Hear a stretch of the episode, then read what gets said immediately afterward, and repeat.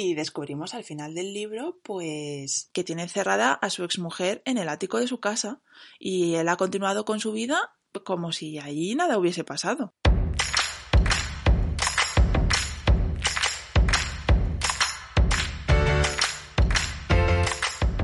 Hola de nuevo, yo soy Cristina y esto es Lo que pensé mientras. Y esta semana vengo a divagar de la película de Cruella que se estrenó la última semana de mayo y de la que no voy a hacer spoilers, así que puedes escuchar este podcast si no has visto la película tranquilamente. Y es que mientras yo estaba ahí sentada viéndola, me preguntaba, ¿por qué estoy viendo yo esto? Es decir, no porque he elegido ver esta película este día, sino porque esta película ha llegado a mí. ¿Por qué se está invirtiendo dinero en rodar esto? ¿Por qué, mm, por qué es rentable hablar del origen de las historias de los villanos de las películas y, y por qué debería de importarnos redimir al, al, malo de la película, ¿no? Al malo de la historia y convertirlo en un héroe en su propia película. Porque uno de los rasgos distintivos del personaje original de Cruella de Vil, el de la película de animación de Disney, es que es un personaje 100% malvado y no está en la película para que empaticemos con ella, está para que nos opongamos a ella para porque representa una amenaza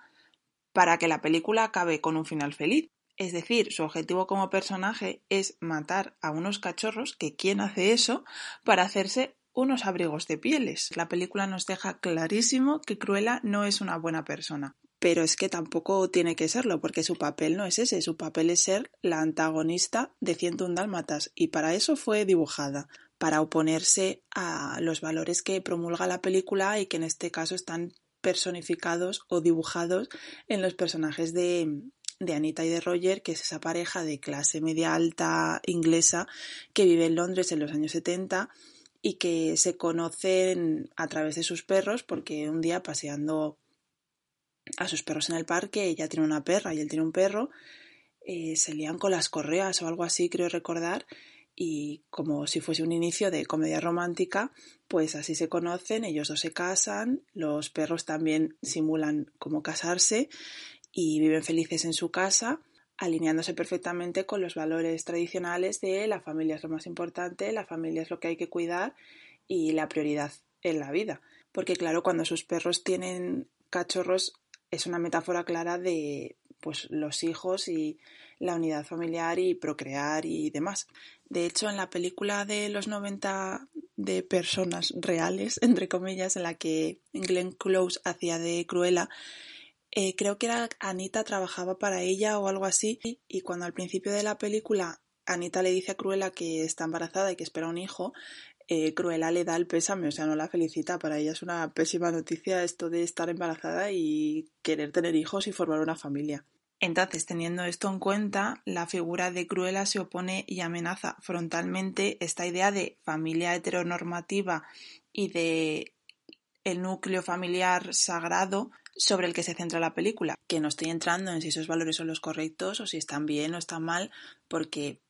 yo de pequeña, y si me pongo ahora la película de dibujos, me pasaría igual, eh, pues estaba apoyando que Cruella no matase a los dálmatas y que Anita y que Roger viviesen felizmente por siempre jamás en su idílica vida de casados con 101 perros. Pero a lo que voy es analizar el mecanismo narrativo que hay detrás y del que se sirven los guionistas para que nosotros como espectadores apoyemos ciertos valores o a ciertos personajes y nos pongamos en contra de, de otros. Y esta película, 101 Dálmatas,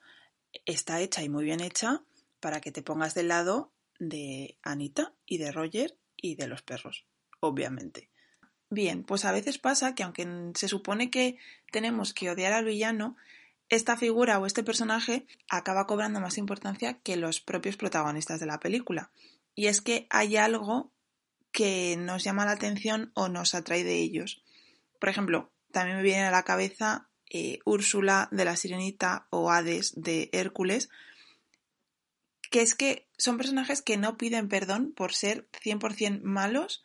no tienen ningún tipo de remordimiento sobre lo que están haciendo, o sea, son muy planos en ese sentido, no hay un trasfondo de por qué hacen las cosas o tienen un conflicto interno provocado por querer matar a personas, animales, sirenas, animales místicos, lo que sea. Y de hecho, todos tienen en común que tienen un sentido del humor muy irónico y muy sarcástico. Y es que te da la sensación de que son los personajes que mejor se lo están pasando en la película y que mejor se lo pasan más tiempo durante la película riéndose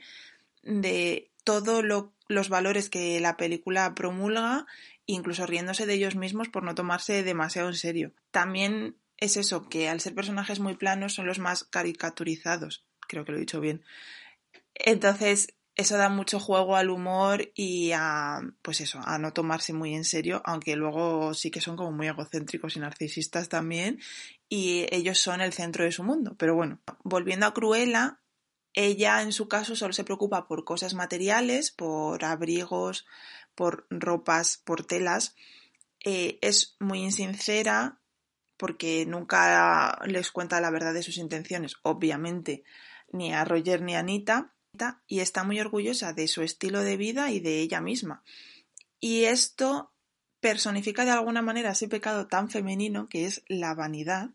y que si lo juntamos con otras características del personaje que son ser una mujer eh, soltera de cierta edad que no le importa pues eso lo que he dicho antes la idea de la familia ni la tiene en ese pedestal o lugar sagrado de institución que hay que respetar por encima de las cosas, como si le ocurre, por ejemplo, al otro único personaje femenino de cierta edad que también está soltera, que es la, la doncella de la casa del matrimonio, que claro, está dedicada a la familia de Roger y de Anita. Pero por el contrario y por oposición, eh, Cruella está a su bola dedicada a, mm, pues a su industria de la moda al estilo Amancio Ortega y conectada a esta familia no porque quiera servirla, sino porque quiere destruirla. Y precisamente por esto, Cruella es el equivalente a la bruja de otras películas de Disney, que también son mujeres mayores solteras que se obsesionan con destruir al protagonista o algo que el protagonista quiere. Y de hecho, es esta obsesión la que les hace a todas caer dentro del estereotipo de la mujer que está loca, obsesionada con algo que la hace perder la, cordura. Entonces yo me pregunto que por qué debería interesarme la historia de Cruella o su pasado si ella es mala. ¿Por qué debería de querer empatizar con ella y por qué debería de querer ver por qué se ha convertido en lo que se ha convertido o si en algún momento fue diferente? Y buscando un poco por qué nos interesan las historias de origen de personajes, he encontrado varias explicaciones.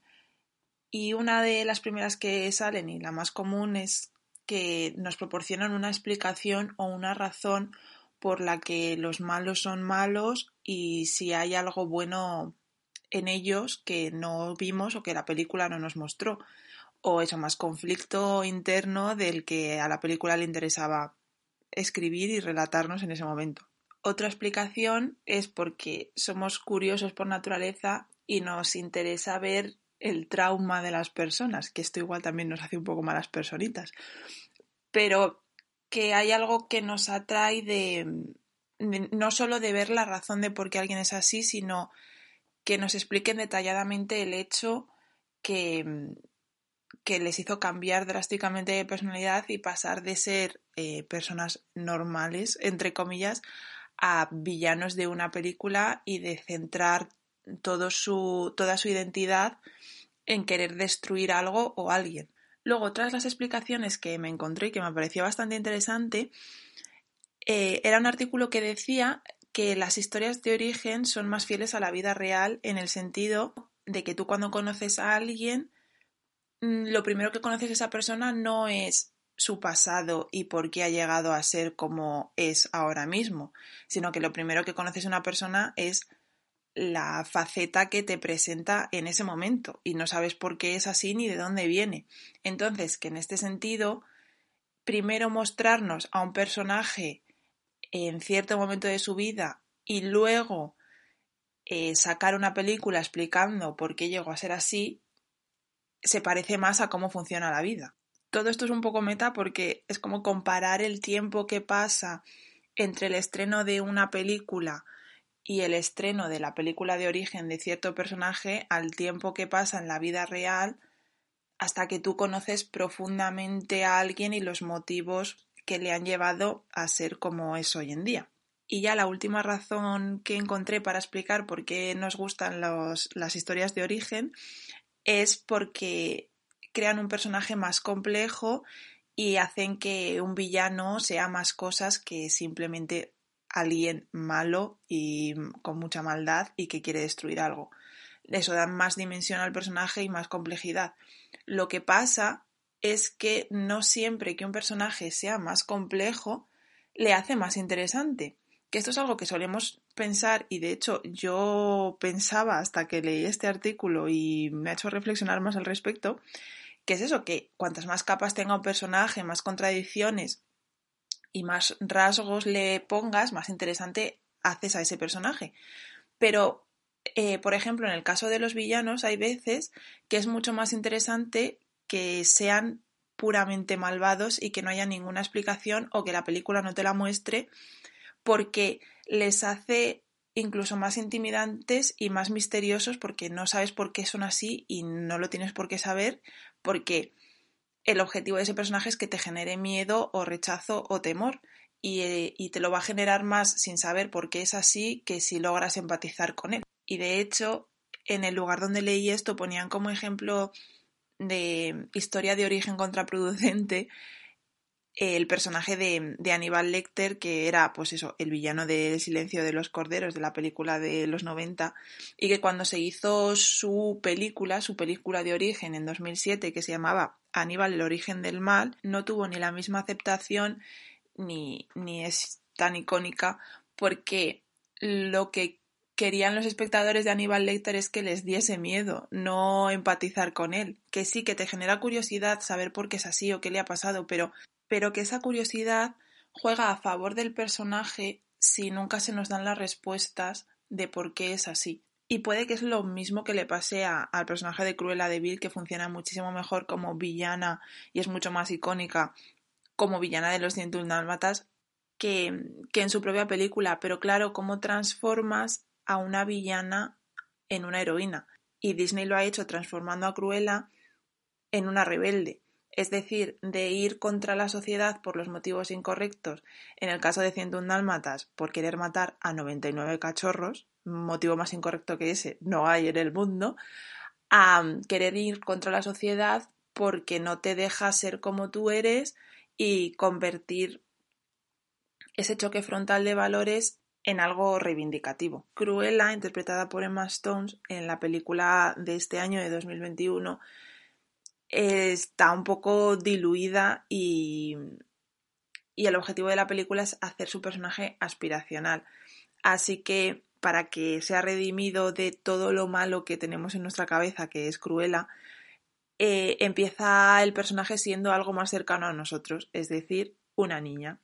Una niña que no encaja, una niña que es diferente y, y es definida como una persona que crea problemas porque, porque el mundo no la acepta tal y como es y porque ella tampoco sabe cómo manejarse en un entorno que la rechaza todo el rato por ser simplemente ella misma. Y esto queda ejemplificado de alguna manera en una imagen en el pelo dividido a dos colores tan característico de Cruella de Vil, de un lado completamente negro y otro lado completamente blanco, porque la película hace de esto una característica inherente de la niña que no puede evitar tener el pelo de ese color y no es una, una opción estética que Cruella haya decidido llevar el pelo así, que luego más adelante se apropiará de ello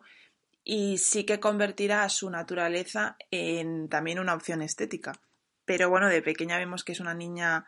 solitaria, que no se llama Cruella, que se llama Estela, y que su sueño es ser eh, diseñadora de moda. Y lo que le va a costar llegar a cumplir su sueño y contra lo que se tiene que,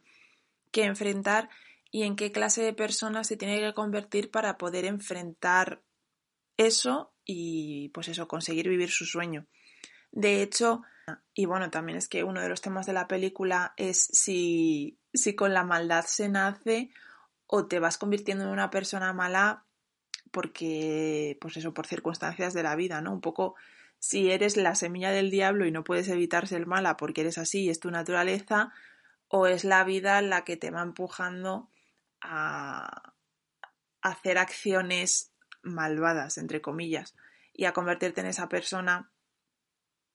para poder enfrentarte a lo que la vida te está arrojando, ¿no? Esto no es spoiler porque, pues al tratarse cruela de una película de origen, sabemos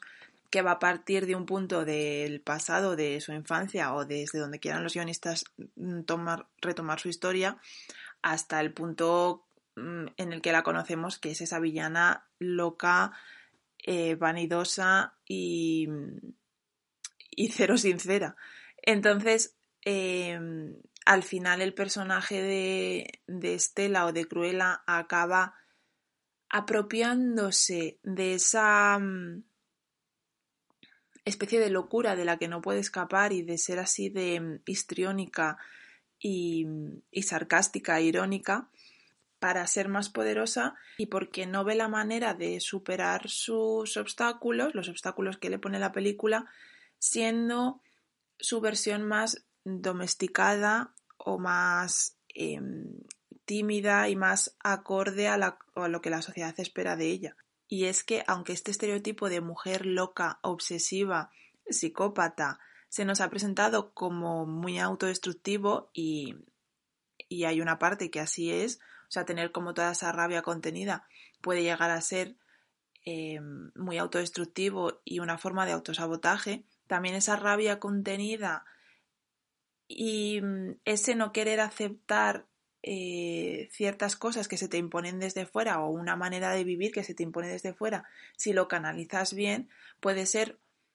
una fuente de fuerza muy potente para cambiar las cosas. Y esta es la paradoja de, la mujer que está loca, que puede ser una fuerza destructora completamente o, puede ser una figura con, muchísimo poder. Y de hecho el conflicto interno al que se enfrenta el personaje de, de Cruella en su película, entre ser la lo que decía antes, ¿no? La tímida Estela eh, que no habla fuera de lugar y que hace lo que su superior le ordena, o ser eh, cruela, que es completamente incontrolable y hace lo, solo lo que ella quiere, es una paradoja muy de género y muy ligada a, la feminidad. Y de hecho, si estas dos formas de ser son polos opuestos o se nos han vendido como tal, yo no encajo en la de rebelde. Yo, muy a mi pesar, encajo mejor en la categoría de la mujer que sigue las reglas sin rechistar demasiado y que hace lo que se espera de ella por miedo a las críticas o al rechazo.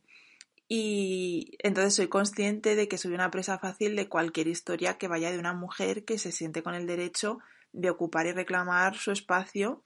o más de su espacio y de presentarse al mundo sin pedir permiso ni disculpas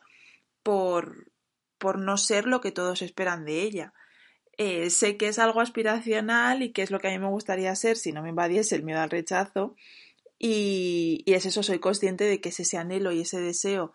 de, de ese, que me generan ese tipo de historias las que me hace que Cruella me haya gustado, incluso con todos los fallos que he leído que tiene y todas las reviews negativas que he leído, pero a mí es una película que me ha gustado y de hecho dura como dos horas y pico. Y yo no me di cuenta de que duraba tanto tiempo hasta que luego di con la ficha técnica cuando estaba buscando reseñas e información sobre la película. Así que es una buena señal de que no me aburrió en ningún momento y de que se me hizo corta para todo el tiempo que dura. Y vamos, que yo estaba a tope con Cruella apoyándola a que consiguiese su objetivo y destruyese por el camino a quien tuviese que destruir. Pero bueno, que es eso, que en mi caso funcionó hacerla una rebelde y hacerla, un personaje tan aspiracional. Y mm, hablando un poco más de esto del, del arquetipo de la mujer que está loca, mm, me interesaba profundizar más en ello porque sí que he visto vídeos en los que se compara al personaje de Cruella con el de Harley Quinn, por ejemplo, en Escuadrón Suicida, que también es otro personaje de mujer un poco bastante psicópata y que podríamos catalogar como loca. Aunque claro, el término loca es súper impreciso, súper abstracto y en verdad no designa nada concreto, lo cual lo hace perfecto para, para referirse a cualquier condición, cualquier causa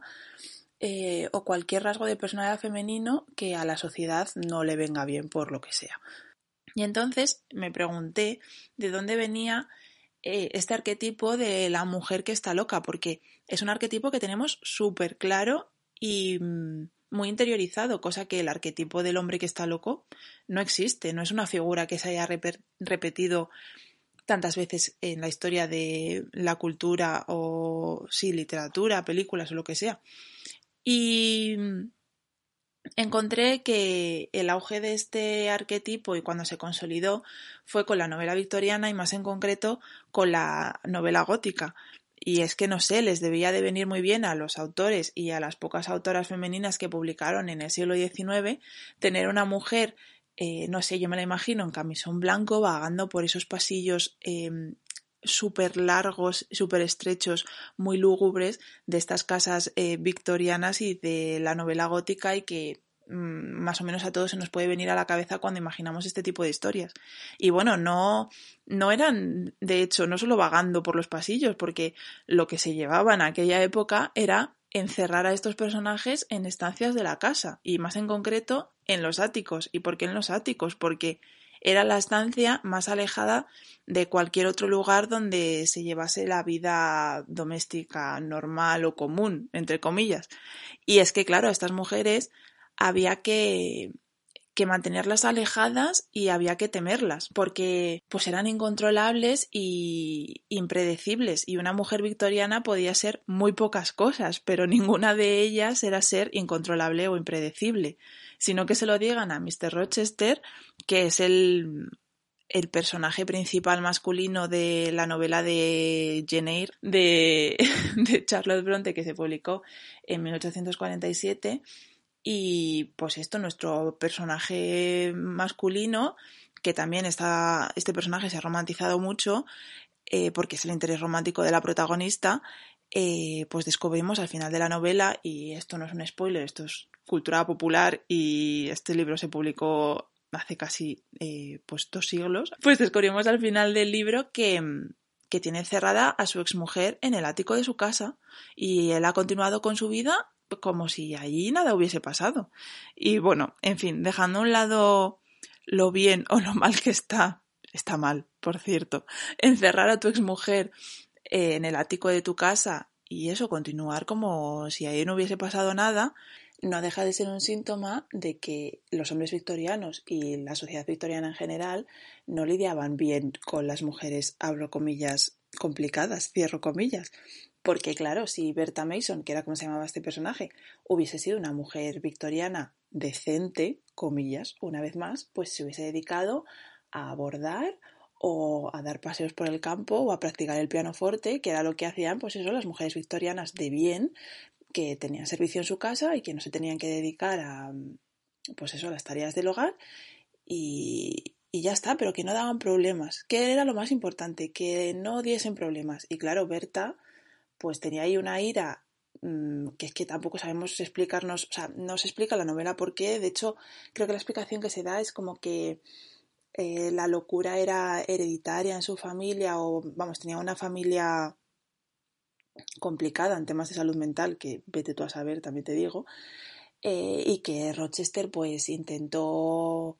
llevar un matrimonio más o menos placentero a pesar de que no la amaba, que también es como gracias por tratar a un ser humano eh, como un ser humano durante unos años, así es como de bajos están los estándares. Eh, pero claro que es que luego por su locura, esa es toda la explicación que se da, pues era una mujer bastante autodestructiva y que también suponía un peligro para los demás y para él mismo y para la casa y pues eso, para todos los que estuvieran a su alrededor y no le quedó más remedio que encerrar en el desván, si es que lo hizo por el bien de todos porque pues que es que no se la podía controlar. Entonces, ¿qué mejor que encerrarla en el desván como si fuese un trasto más que ya no se usa? Y es que al final eso de la locura femenina ha sido tratado como una especie de rasgo de personalidad en la literatura y en la cultura en general que ha pesado mucho a las mujeres, pero que luego era algo súper diluido y abstracto que no tenía una causa o unos comportamientos concretos, sino que te podía tocar estar loca entre comillas porque un día te quejases o dieses tu opinión más alto de lo que deberías. Y entonces al final acaba agrupando a un sinfín de mujeres distintas con circunstancias distintas que no son solo una misma persona y parece que todo cabe dentro de la mujer que está loca. Y es que de hecho lo único que diferencia estas figuras más estereotipadas y villanizadas de la mujer que simplemente está loca y a la que hay que temer y de la que hay que alejarse porque es peligrosa, pues lo único que la diferencia de mujeres que han sido protagonistas y lo que les pasa es que son un poco diferentes porque quieren otras cosas o tienen una manera de ser que no encaja con la sociedad de ese momento y viven o piensan a los márgenes de estas normas implantadas por la sociedad con las que ellas no están de acuerdo o que no las hace felices, es simplemente que a estas protagonistas se les ha dado una voz y nos, han contado sus quejas, sus problemas, de dónde les vienen, eh, de dónde les viene esta rabia o esta incomprensión y, y, ya está. Y esto es lo que pasó, por ejemplo, con Ana Karenina y Madame Bovary, que si los libros no fuesen desde su perspectiva o ellas no fuesen las protagonistas, también hubiesen sido las mujeres que están locas y punto, no se hubiese profundizado en nada más. A ver, también decir que estos libros fueron escritos solo unas décadas después de Las locas de los áticos y que obviamente también acaban mal para estas protagonistas y este modo de vida y esta actitud tan rebelde o combativa con las normas de la sociedad, pues no les lleva a un buen final. Spoiler también, estos libros no acaban bien, que también funcionan como una especie de moraleja para el resto de mujeres de cuidado, no hagáis esto, no seáis así de rebeldes, seguid las normas y no deis problemas, porque si no acabaréis así. Pero bueno, por lo menos se les da una voz y se se, se, les permite contarnos cómo ven el mundo ellas y por qué de, todas esas emociones incontrolables. Y es que la locura de Cruella se asocia principalmente, equivocadamente, con su obsesión por secuestrar y despellejar cachorros. Y este pequeñito detalle ayuda, sí, pero en los años 70, que es la época en la que se basa la película, si una mujer mayor se mostrase así de orgullosa y feliz con su vida de soltera, también se la tildaría de loca sin necesidad de que tuviese esa inquina por los animales. O sea que es que al final estar loca, entre comillas, es defender cualquier cosa que la sociedad dicte que como mujer no deberías de querer ser. Y lamentablemente, no solo la época victoriana, el abanico de las cosas prohibidas era y es demasiado amplio. Y visto con este contexto y desde este punto de vista, la figura de Cruella de Vil siempre ha sido un símbolo de rebelión femenina y es lo que ha utilizado Disney para, para su propia película, ¿no? Para la película de origen de Cruella porque ella es un personaje que está orgulloso, igual demasiado, de ser como es, que no le importa ser un elemento disruptivo de la sociedad, incluso lo disfruta y, se ríe de todo este problema y este caos que genera a su alrededor con ese humor, pues eso, es sarcástico e irónico que también la caracteriza. Cruella hace literalmente lo que le da la gana. Es eso, igual Mm, tiene demasiado poco filtro y demasiadas pocas barreras. Pero es que, claro, viniendo de donde venimos con todo este estigma de la locura femenina que tanto nos ha enclaustrado eh, física y emocionalmente, pues mm, es que es una revolución y genera mucha sensación de libertad y que le da igual absolutamente todo. Y que no solo es que le da igual, sino que se lo pasa bien como yendo contra todo eso que se supone que tiene que ser. Y es tan terapéutico como eso de apropiarse de los insultos, ¿no? Porque la locura femenina representa el poder de elegir qué clase de mujer quieres ser y llevarlo a cabo mientras te apropias de todas las críticas de aquellos a los que les gustaría que encerrarnos en los áticos de sus casas fuese todavía una opción, que los hay. Y esto esto de apropiarse de las críticas me ha recordado, porque ahora estoy en un momento muy obsesionada de nuevo con Taylor Swift, a su disco de Reputation, eh, en el que ella se apropió del insulto este de que la llamaban serpiente por todo este tema de Kanye West y si lo que dijo su ex mujer ahora, Kim Kardashian, Kim Kardashian de que ella era eh, una falsa y demás y la llamó pues eso, serpiente en Twitter y ella se acabó apropiando de ese insulto porque todo el mundo la empezó a llamar así, mm, todo el mundo empezó a pensar que pues eso, esa imagen de inocencia, eh, como de la novia de América que tenía Taylor Swift, era todo una farsa y que en verdad ella era, pues eso, una falsa. Y se apropió de esa imagen de la serpiente para sacar un disco y, pues eso, ganar muchos dineros con ello y seguir con su carrera y que eso, o sea, que la mala prensa que la estaban, que estaban arrojando sobre ella no destruyese su carrera y a ella y su salud mental y su identidad como cantante. Pero bueno, que me voy del tema, simplemente es que es eso, estoy obsesionada con Taylor Swift esta temporada y mm, todo lo que me pasa en la vida lo relaciono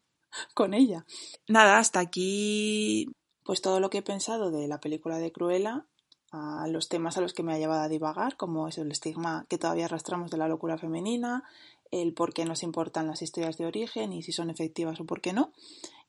Y hasta aquí el podcast de esta semana. Hasta la semana que viene que todavía no tengo tema, no, no sé qué voy a reseñar, pero bueno, algo encontraré. Eso, hasta la semana que viene, un abrazo.